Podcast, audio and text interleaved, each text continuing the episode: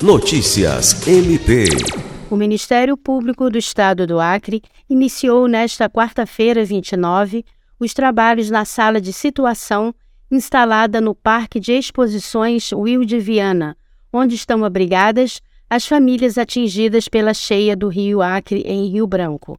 Por meio do GRPD, grupo especial criado para atuar em desastres naturais, o MPAC acompanha e fiscaliza os serviços de assistência às pessoas afetadas desde sexta-feira 24, quando as enxurradas elevaram o nível de igarapés e alagaram diversos bairros da capital.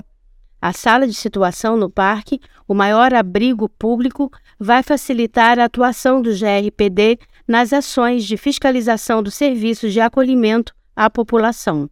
Cerca de 70 integrantes do MPAC, entre membros e servidores, estão atuando em Rio Branco, Sena Madureira e nos municípios do Alto Acre, também atingidos pelas enchentes. Lucimar Gomes, para a Agência de Notícias do Ministério Público do Estado do Acre.